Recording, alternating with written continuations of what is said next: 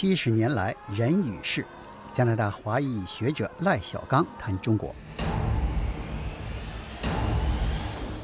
加拿大国际广播电台播客由吴威采访制作。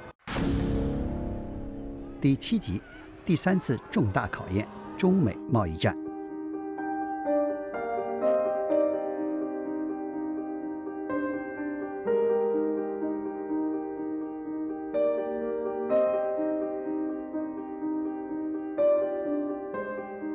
考验呢，和前两次不一样。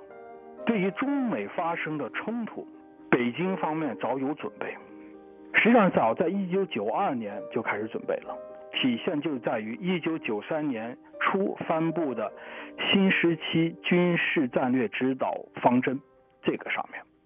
这就是针对美国支持的在亚洲、亚太地区、东南沿海针对中国的不利的行动。这是一九九二年开始，但是北京始料不及的是，没有意料到自己对于美国和国际市场依赖程度这么大，而且对美贸易直接关系到自己的存亡，这是北京没有意料到的。那么说，他现在必须要面临一个问题，就是是否放弃一党专政，是否和美国进行直接对抗，这是个抉择。那么，是否还要完成邓小平改革开放以来没有完成的历史任务，还是要另起炉灶，像毛泽东那样进行一次宏大的实验？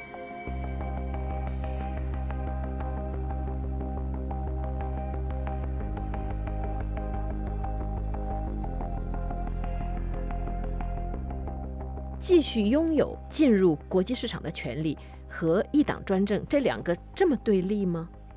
对，这个对立的是美国没有直接指明，但是呢，已经说得非常清楚了，那就是去年十月二日，美国副总统彭斯在美国哈德逊呃研究中心进行了一次演讲。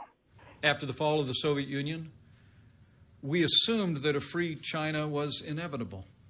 美国之所以向中国开放，是中国人华人民共和国之所以到现在没有步入东欧社会主义国家的后尘瓦解掉，能活生存到现在，是因为邓小平的改革。当年一九七八年、七九年邓小平开始改革的时候，美国是对中国抱有了巨大的希望。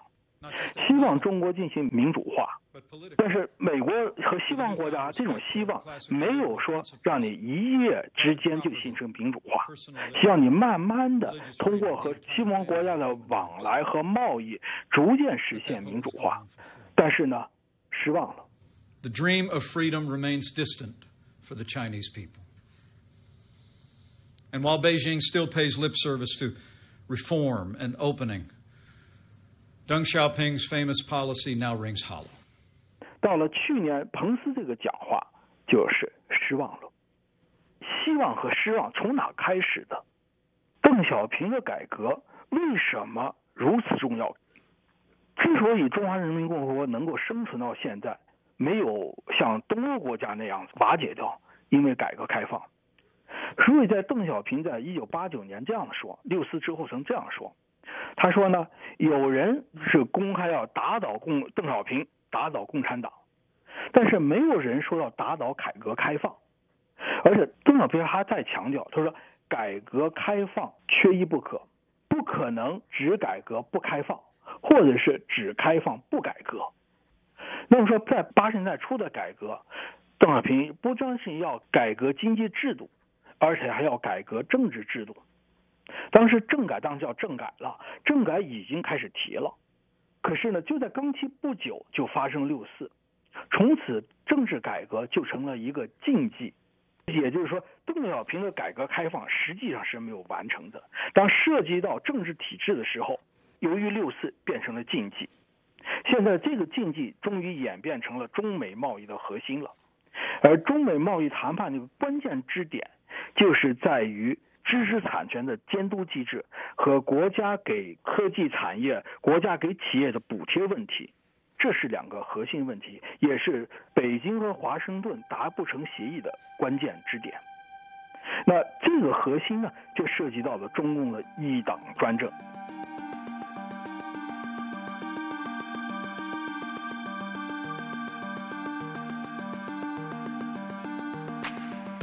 那如果这样的话，这个可能是无论如何中国政府不会做的让步。这个还不是说改变几个几个法律条文丢了面子这么小的事，这个可是身家性命。你觉得他会让步吗？如果他不让步，接下来会怎么样呢？这个谈判本身不会涉及到说是要中国放弃伊朗专政，这是不会的。它的实质呢，就犹如像一八四二年的中英南南京条约和一八五八年的天津条约、一八六零年的北京条约类似性质一样。一八四二年的中英南京条约是满清政府或者中国第一次开放是五口通商，就开放了国门。而一八五八年的天津条约有两样重要的。一个是通商的范围扩大，允许列强在中国设立租界；还有一个海关成立中国海海关，海关是在英国人的控制之下，实际上是把中国的主权破坏了。那么现在的这个监督机制，实际上是把中华人民共和国的主权破坏掉了。您这里能不能再详细解释一下，美国要求的这个监督机制怎么来解释它破坏了中国的主权呢？这是涉及到一个知识产权的问题，就是中国大规模的盗窃西方，特别是美国的知识产权，而知识产权现在是美国经济一个重要的支柱。当盗窃到知识产权的时候，已经威胁到美国的国家利益，直接对美国的国家利益构成威胁。那么说，如何来制止中国盗窃知识产权？美国要建立一个机制。以前中国方面呢做了很多的承诺，美国都相信了，比如说加入 WPO 时候的承诺，但是呢没有一个兑现的。那么说美国现在就是说我不单是要承诺，我还要有个监督，你看你是你怎么样子的实施的，那么涉及到进入到中国的国家行政部门去了。我明白。古人就讲是要美国成立一个巡视组，可以在中国任何地方检查任何企业是否你侵害了美国的知识产权，呃，进行山寨版的美国产品，这就是关键的部分。但是呢，具体现在我们现在因为美中美贸易谈判的细节还没有公布，我们不太清楚到底这地方他们谈的是什么。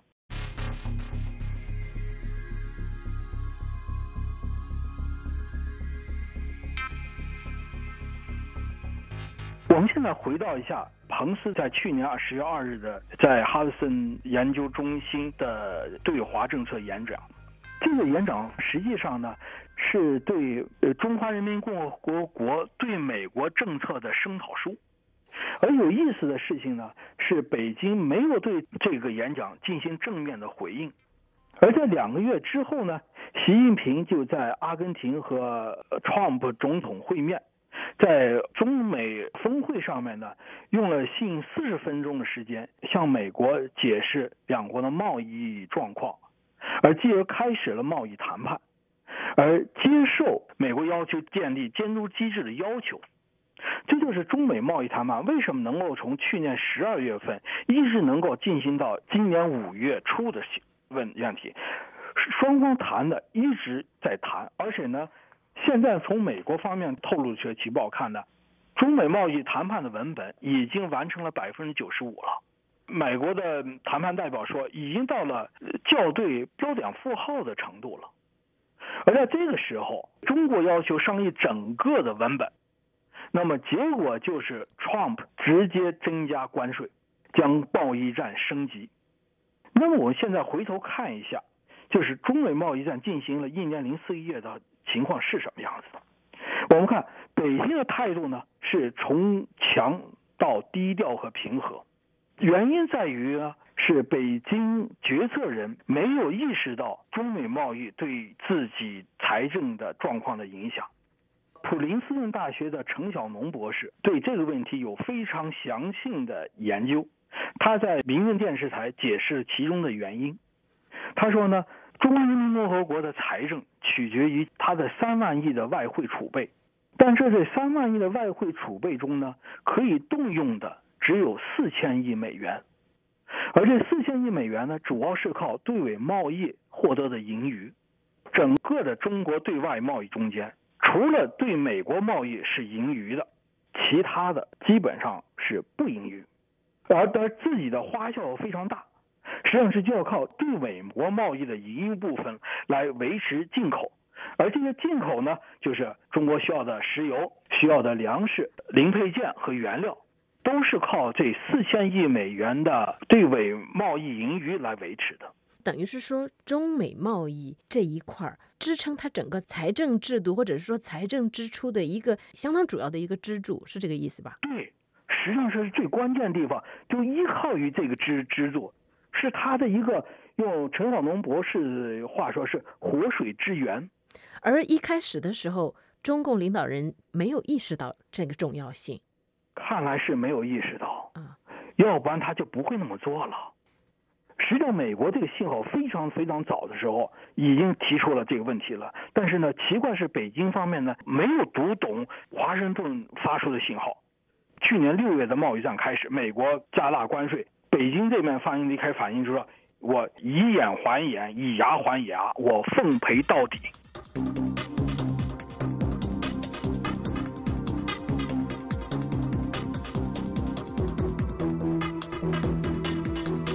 然后到了去年，去年十月份的彭斯讲话。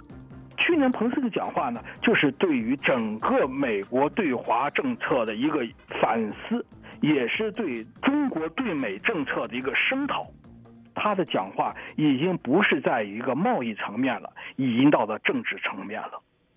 但是这个讲话呢，从你刚才讲的，就是说中国政府没有做出正面的回应，或者是说没有意识到它的重要性。所以才会出现后来您说的，呃，习近平什么中美峰会啦，又是什么用了四十分钟？对对对，这就是让人特别让人费解的地方。为什么北京在对于彭斯这样的讲话没有做出一个正面的回应？为什么？我不知道。从后来的看来说呢，习近平用了四十分钟的时间向 Trump 来解释中美贸易。显然是习近平希望通过大量进口美国的产品来把贸易的问题解决了。可是美国要的不是这个，不是让你买我点东西就可以的，他是要你一个制度上的一个改变。但既然提出这么大一个制度性的改变，你为什么还要跟他谈啊？而且已经接受了美国要求进行监督机制的这个要求，而且谈到了门本完成了百分之九十五了，为什么呀？但是接下来我们都知道，在这个时候，北京突然变卦了。对，变卦了。就是用陈晓农博士的话说呢，就是到了最后的时候，北京就玩无赖了，掀翻了桌子，我不干了，不和你玩了。现在有一种解释呢，就是说，习近平把这个方案拿到了政治局，结果是政治局的大部分人不同意。那这里面有一个民间电视台陈小平博士采访。草安居士，草安居士呢，他就说，习近平需要在党内得到支持，最高支支持，在五月份的时候没有得到支持，所以说呢，他就干脆就让他没有完成，让这个党内的他的反对派不同的声音来左右香港的局势，在香港的问题上面无所作为，就让香港是变成了演变成现在的目目前的局势，让这个呃中美贸易谈判走到了现在的情况。这个情况就直接影响到了中国的经济社会稳定，这样的话呢，习近平就可以来说服反对派五月份的反对人士来接受和美国重新谈判。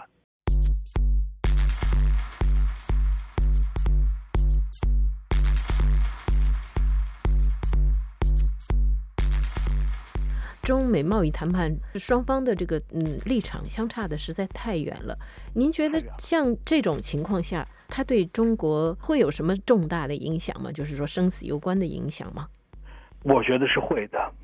我们看一下很有意思的事情，就是统购统销政策中的供销社。供销社这个系统，在今年年初或者去年年底的时候，不声不响的恢复了。全国建了四千多个点儿，我们再回头看一下，二零一三年十八届三中全会中间，也又谈到了供销社系统。但是呢，大家都把目光集中在了习近平的改革开放、开放金融上面，没有人注意到供销社的这些字眼，健全供销社系统就在十八届三中全会里面。那么在去年的年底或者今年年初的时候，供销社系统不声不响的恢复了。供销社系统是在九十年代初的时候就在中国经济中间就销声匿迹了，但是这个系统一直在，现在呢又把它重新恢复起来。现在也就北京的方面呢也放出了很多的风出来，就是有可能恢复票证。要进行粮油的统购统销，进行票证供供应，就是我们小的时候这样的东西要恢复出来了。这就出现了一个谜的地方了，解释不了的一个一个问题在出现了。统购统销是一个没有办法的办法，是一九五三年没有办法的办法，它也为他后来的经济困难了埋下了伏笔，从这儿开始的。当现在的出现的经济困难和对美贸易问题，又不得不又考虑恢复起供销社，也就是要重新要恢复统购统销的，不言而喻，这个经济是无法维持的。呃，最近出版的《毛泽东年谱》，毛泽东在七十年代初的时候就已经清楚意识到他的政策失败了，统购统销政策计划经济是维持不下去的。他在死之前他已经知道了。那么，既然毛泽东都自个知道了，那么当今的领导人难道不知道吗？他们一定知道。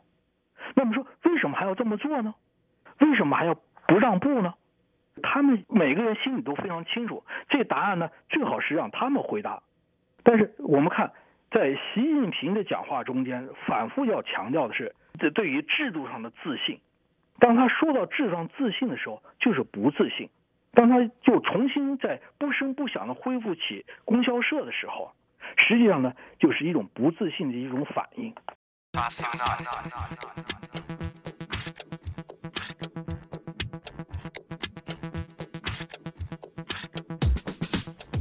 现在就到了一个要不要变革的程度了。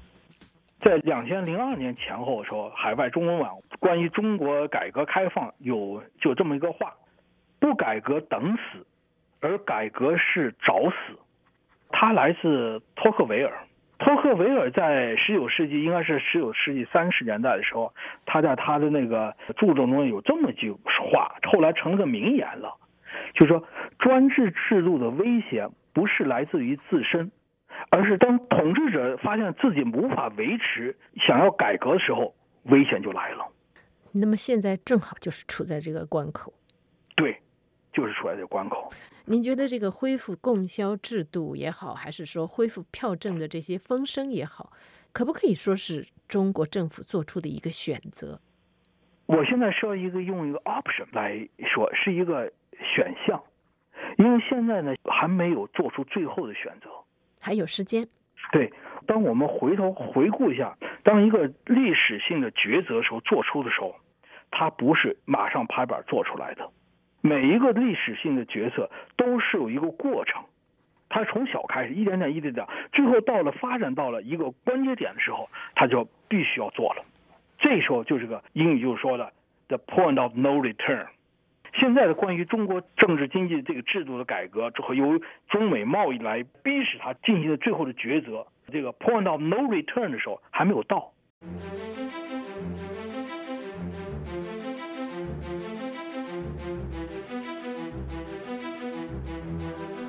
目前遇到的这一次重大考验和前两次重大考验有什么区别？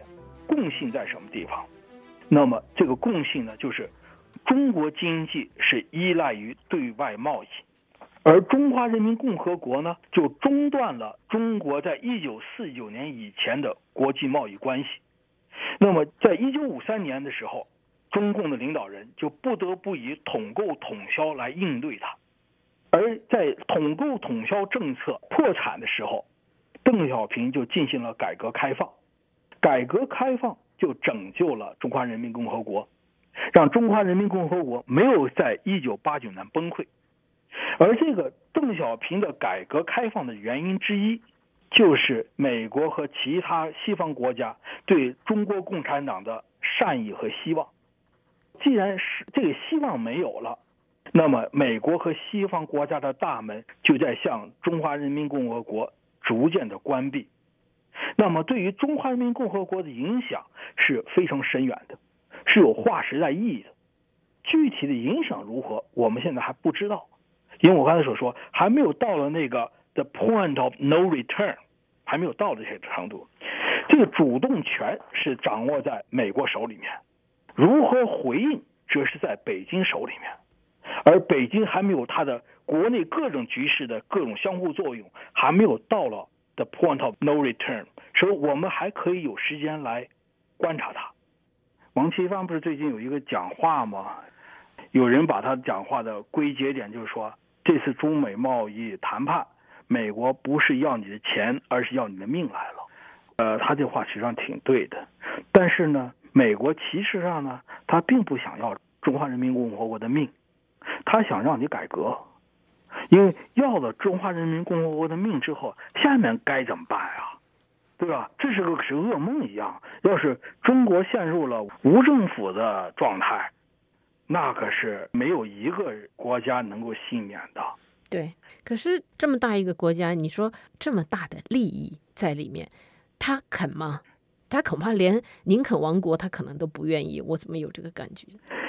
我也有这个感觉。这个是最难的。这有一点就是看你的领导人的领导艺术怎么样啊。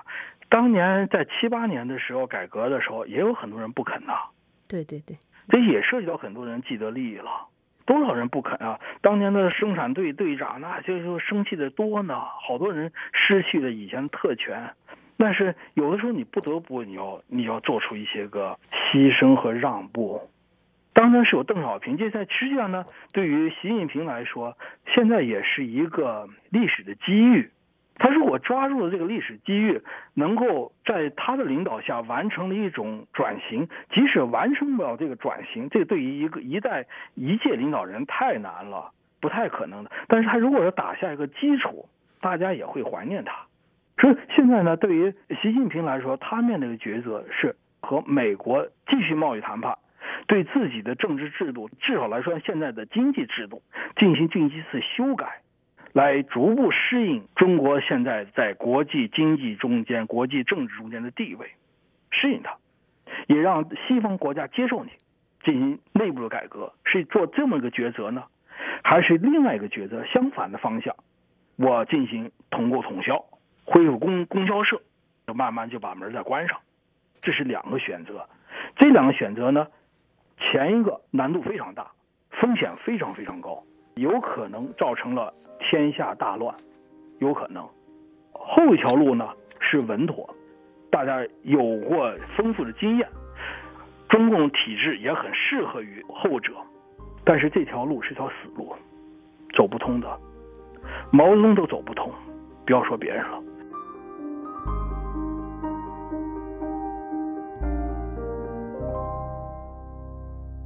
您刚刚听到的是赖小刚谈中国第七集《中华人民共和国的第三次重大考验——中美贸易战》。欢迎您下载收听加拿大国际广播电台的播客节目。